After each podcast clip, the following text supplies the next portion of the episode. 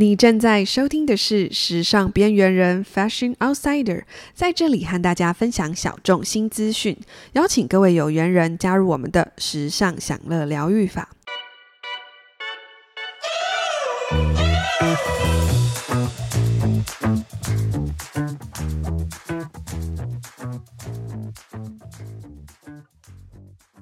Hi Barbie，Hi Ken。嗨，大家好！今天呢，要跟大家分享的呢，就是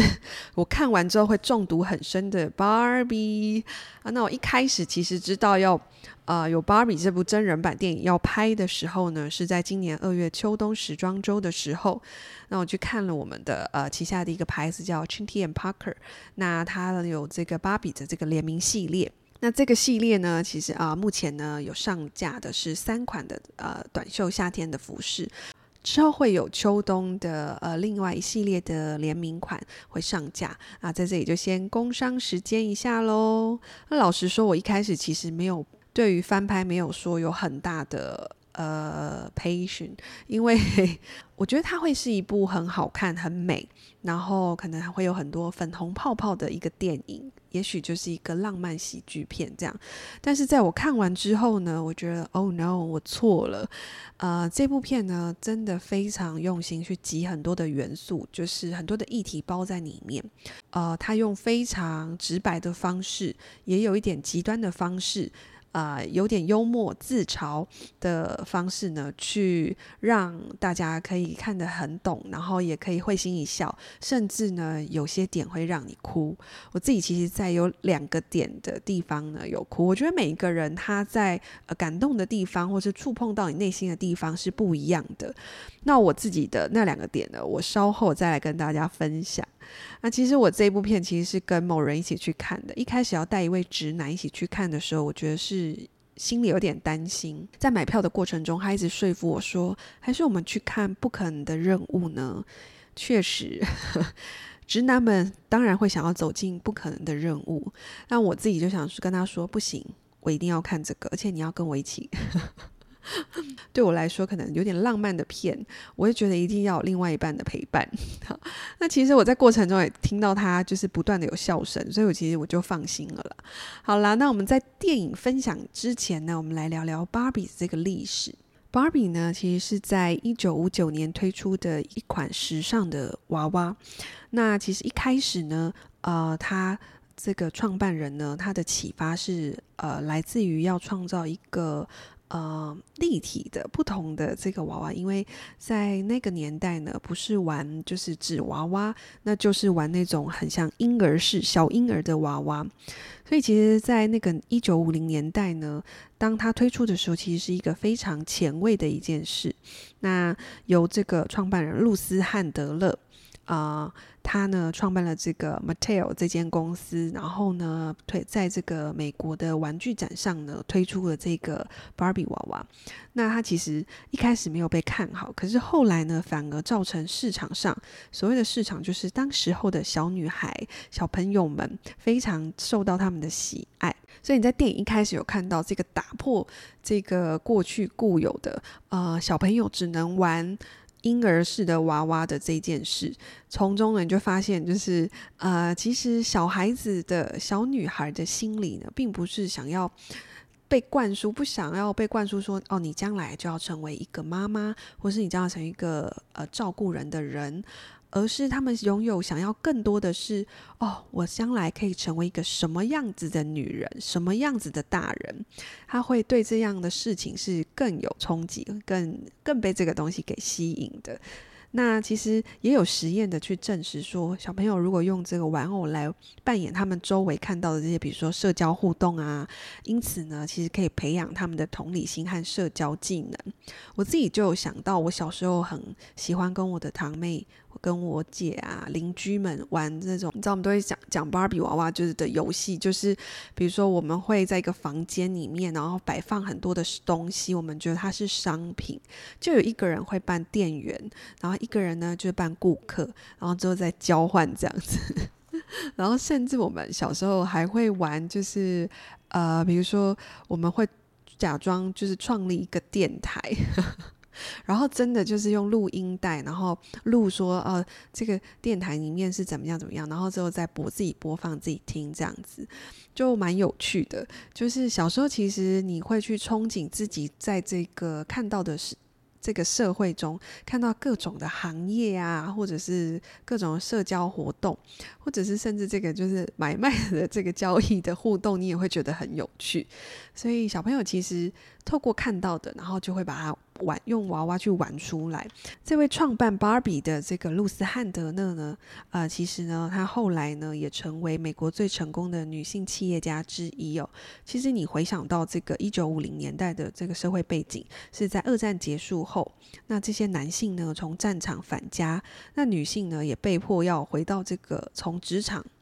回到家庭的岗位，就是性别的角色回归到比较保守的时候，所以当这一个。Barbie 开始流行了，还有高度女性化的身材，就比如说她的胸是胸，腰是腰，臀是臀，就是这种呃不可思议的比例，那很漂亮、很时尚的外形哦。然后，所以你去想象，Barbie 其实是在那样子的时空下诞生的，会觉得诶蛮有趣的，算是一个很大的突破。那其实，在芭比经历这么多年来哦的演变呢，它其实有不有很多的不断的改变。比如说，随着时尚的趋势啊，像六零年代的芭比，它就会开始用不同的发色，然后推出不同的服装和配件。然后来到七零年代呢，芭比的她的脸呢，脸部呢开始有更多样化的特征，比如说眼型啊、肤色的不一样，甚至到现在在历史中呢。你会发现，Barbie 呢，它其实有非常多的职业，它可以是呃宇航员，然后还可以到医生、飞行员、计算机工程师之类的，就非常多，甚至是总统。我们在电影里面就可以看到有非常多形形色色的这种角色，其实都是随着呃时代的演变。然后开始，呃，女性的地位可以渐渐的提升，然后就开始鼓励女性，然后开始有这么多不同的呃职业出现，会觉得还蛮有趣的。这部剧的这个导演其实有讲过，我们创造了这个娃娃，但是其实这个这些娃娃们也创造了我们啊，呃，我们在跟这些创造的这些。作品啊，我们可以称它为作品中，其实我们都会有一些很特别的连接。那 Barbie 呢，则是经历了这么长的时间，所以其实它也成为一个文化的一种象征。你可以从 Barbie 的这些穿穿着啊，然后它的演变，你可以看到时代的潮流。那其实后来呢，啊、因为随着社会的包容性更多元，其实我们会发现有更多不同，比如说体型、肤色，甚至是。呃，也有残障的，坐轮椅的，我们在电影中也都会看到，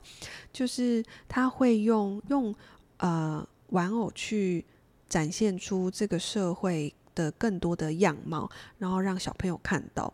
我觉得呃，这是还蛮有趣的，这是一个从小就可以让小朋友学习到不同的包容，然后也可以让小朋友在玩具中看到自己是什么样子。那我们说，其实。Barbie 其实是许多小女孩的这个时尚偶像，我觉得这件事情是真的。我自己从小一开始的时候，就是看到这个 Barbie，然后穿她穿搭的衣服啊，我们就会给她不同样的搭配。当然我，我我承认我是一个芭比破坏者，就是我很喜欢，就让她做一些不符合人体工学的姿势，然后不小心都会把它玩坏掉。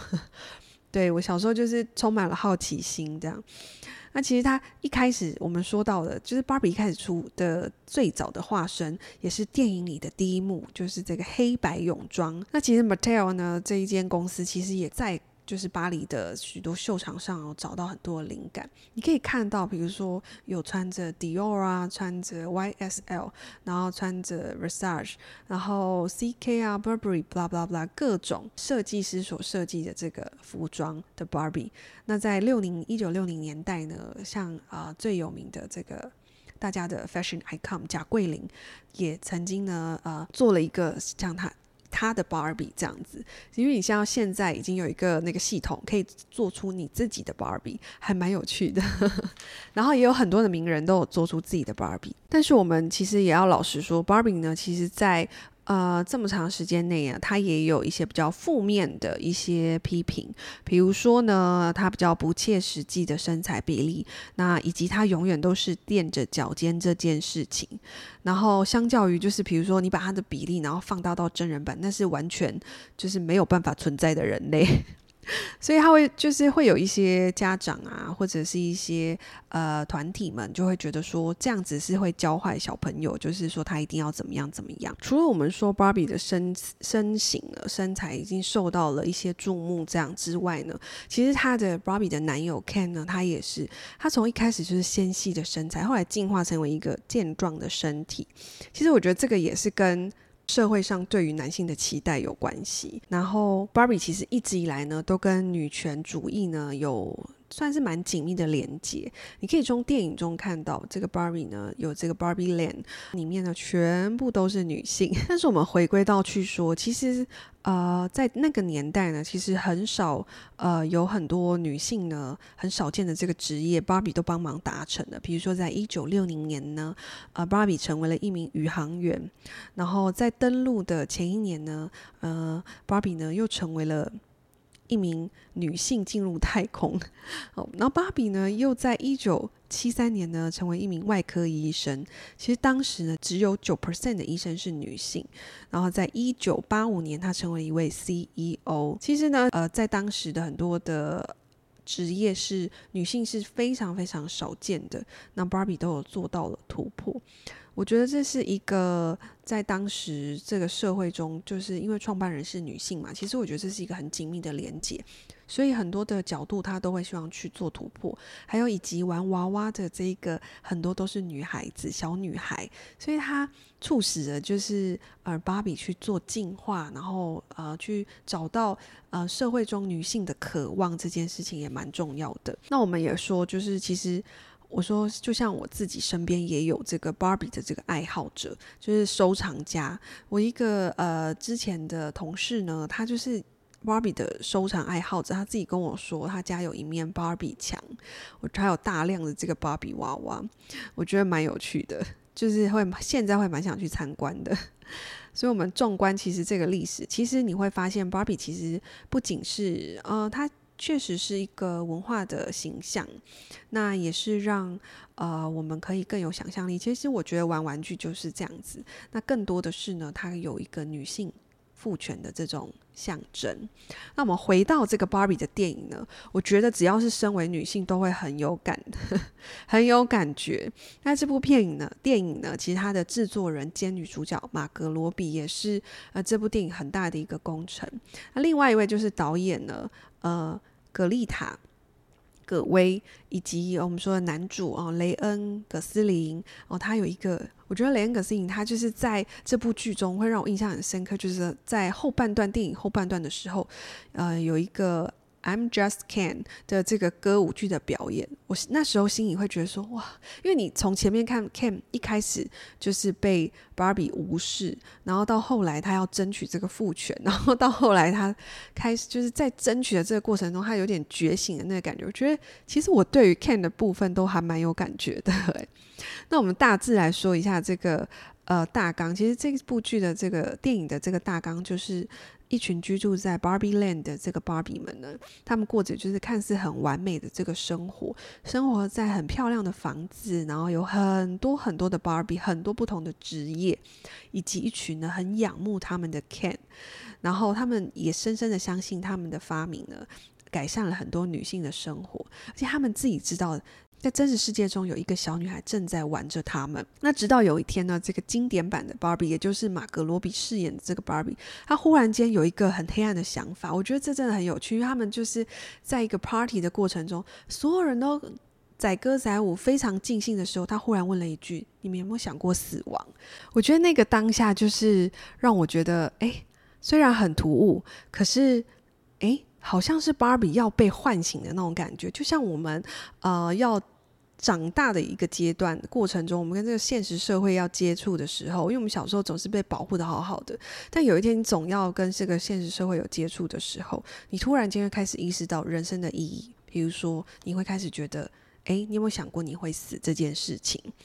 然后因此呢，就是他开始问了这个问题之后呢，他就不得已，他就开始发现自己有更多的问题，比如说口臭啊、橘皮啊，或者他脚。跟就忽然碰到地了，他就必须呢要到这个真实世界去找到这个正在玩他的小女孩，并帮助她，才能去改变这种他们称称之为的怪现象。那后面呢，就一系列的剧情就开始演下去了。那其实我一开始想要分享的谈的是关于希望这件事情。我觉得人活在这个世界上都要有一份盼望，盼望什么？盼望自己的未来会更好，或是我们会说明天会更好，未来会更好。就像呃，在疫情开始的时候呢，全球的这个 Vogue 统一了他们的这个呃主题封面的主题，称之为 Hope。那我觉得在那一个大家比较呃低迷的这个时期呢。而给我们很多的力量，哦，让我们知道说，其实未来还是有希望的。就像芭比娃娃之于给那些小女孩一样，就是她有不同的职业，然后不同的样貌、不同的样子生活，玩着玩着，你真的会觉得自己可以做到。所以，我们同样也讲，作为这个呃。芭比娃娃作为女性的这个玩具，其实它确实有被强烈的批评或是放大检视。其实我觉得这跟社会本质，如果说你真的批评，就是你会觉得它太假了，太怎么样了，可能你某些部分有些特质是比较厌女的，可以自己去思考一下。如果我们反观一些市面上的，就是比如说男性的这个。英雄玩具或超人玩具，那有没有人会去质疑说，诶，他肌肉太大，他太阳刚了，这会影响到男性的这个身体认知，或是有意识形态哦，过度意识形态。其实有时候可以去换换个角度思考，诶，这是社会对于女性跟对于男性的不同，你会渐渐的回来看说啊，对，好像有点 too much。我觉得这部电影其实也有提到这个点。这也是让我觉得很棒的一个点。然后我们再回来看到，就是啊，电影中呢，他去塑造一个 Barbie Land，它是一个看似很美好的乌托邦。那它其实其实有点反映了这个真实世界女性的困境。他把它用一种颠倒的方式去呈现。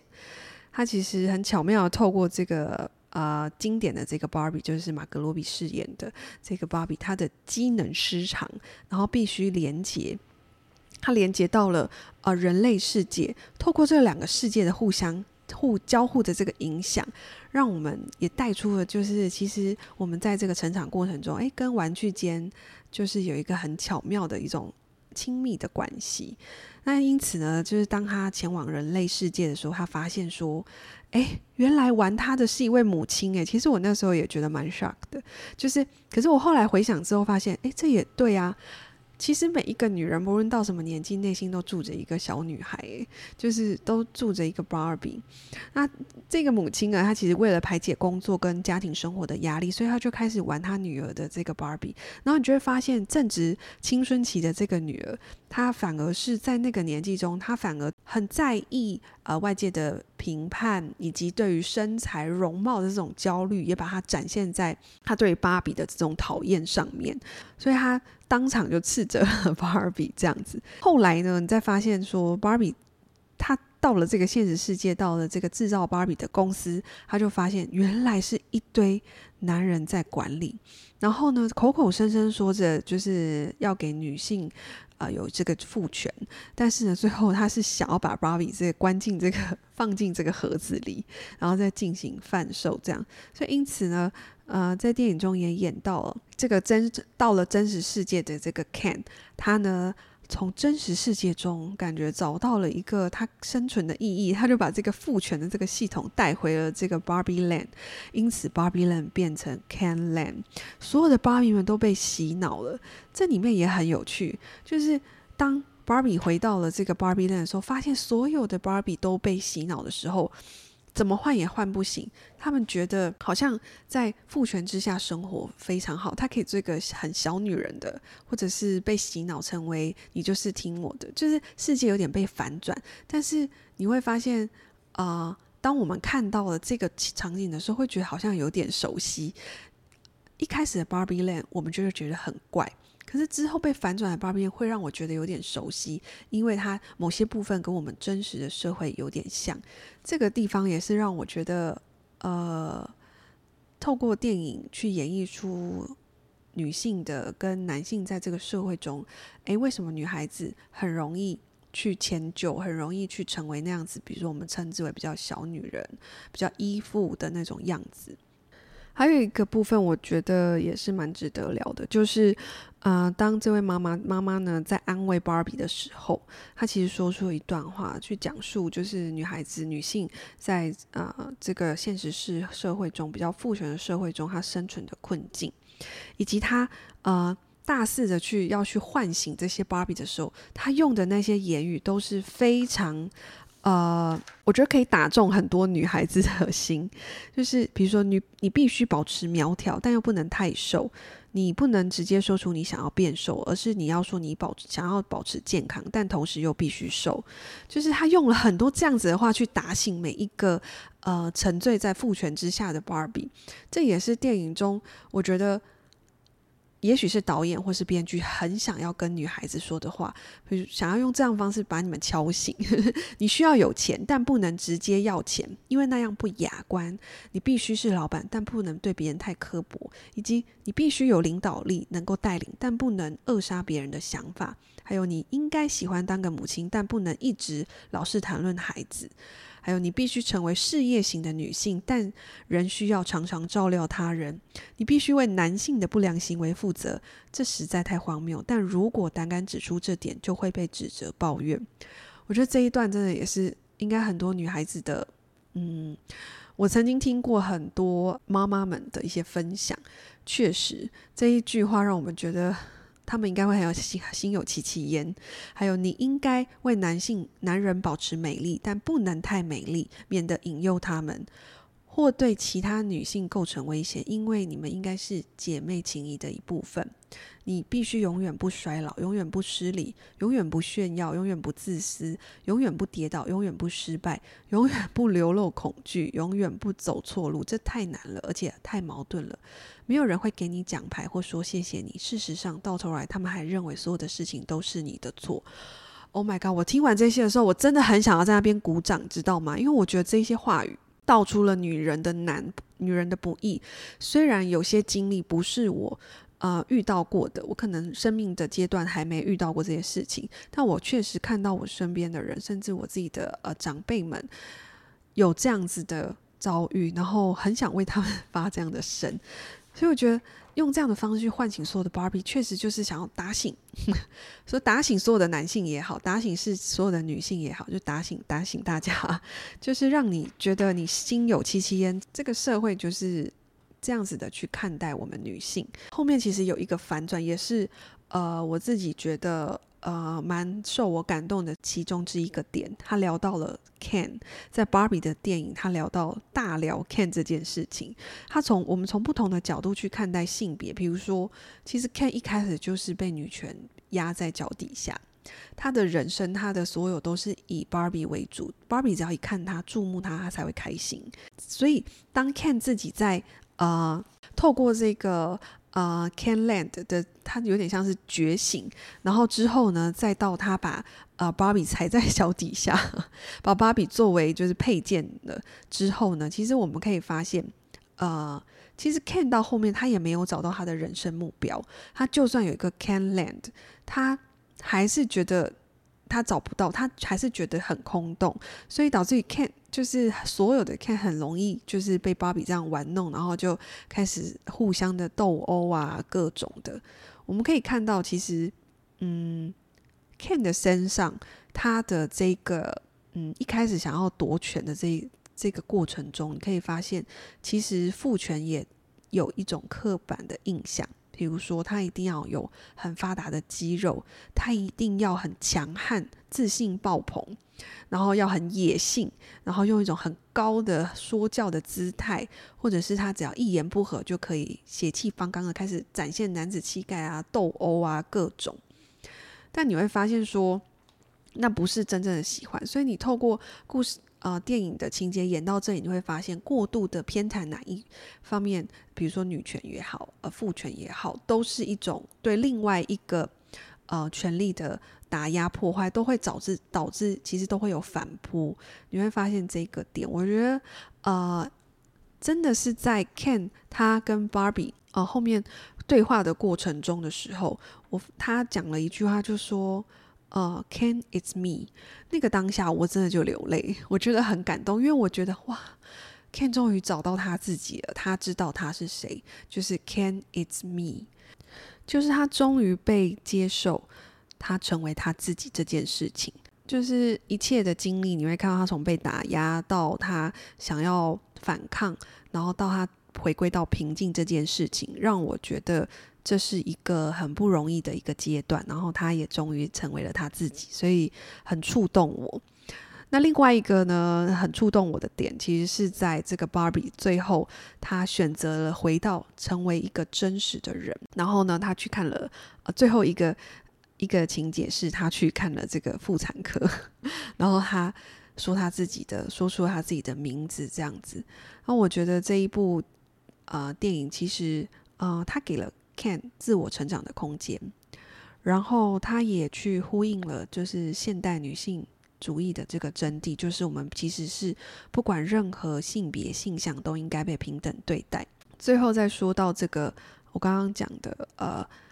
，Barbie 走到了真实世界这件事情，是我觉得，呃，他选择去让自己成为一个，呃，有血有肉，呃，可能会承受，呃，所有不同的。负面的也好，正面的情感也好，然后甚至是死亡这件事情，都让我觉得，呃，是一个很勇敢的决定。所以我就是在那个 moment，我就觉得很感动，我就哭了。这样，那其实再讲回来到这一位创造芭比的这个造物主，也就是露丝汉德勒，他其实是一个我觉得，嗯，有点复杂，但是呢，呃，很也蛮前卫，很有自己想法的女性。呃，正如芭比她在电影中有暗示哦，她是其实是一个有争议性的人物。她曾经呢，因为这个被查出这个有呃诈欺呀、然后有这个逃漏税的问题，但他自己就一直辩驳说他没有，但是他是有被罚的。那后，来呢，他呃被被迫离开了他自己创立的这个 Mattel 的公司之后呢，他又呃曾经罹患两次的癌症。其实，在后续呢，他自己又去创立了另外一家公司，啊、那是做义乳的。然后，我想也跟他自己啊、曾经患有乳腺癌，然后有切除乳房有关系。那他在做这个义乳这个公司呢，其实是就整个公司就是由八名女性所组成的一个团体这样子。那其实，在最后的生命的阶段呢，这个露丝汉德勒呢，他呃也。因为这个呃直肠癌，然后在手术过程中，然后就病发去世，这样。那享年呢是八十五岁。而在电影的呃最后，其实也回归到了，就是露丝呢，她有点作为上帝的视角，然后呃，她告诉芭比，她可以有选择成为一个真实的人类。那在最后一幕，我们看到芭比来到了真实世界，她进去了这个妇产科。我们要知道，芭比本身她其实是没有那个部位的，她是没有生殖器的，所以她就是去看妇产科。我觉得这也是一个呼应，电影也呼应到这个点。然后她说自己的名字为汉德勒·芭芭拉，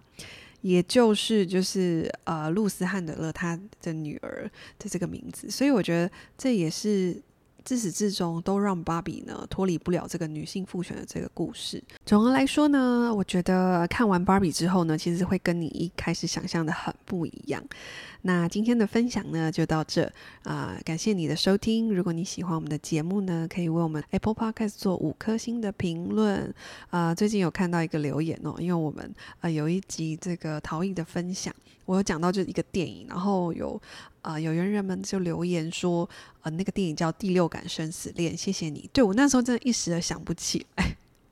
好啦，如果大家呢有什么要跟我说的呢，也可以啊、留言给我啊、或到 Queenar 的 IG 呢跟我分享。那感谢你今天的收听，我们下周二再见，拜拜。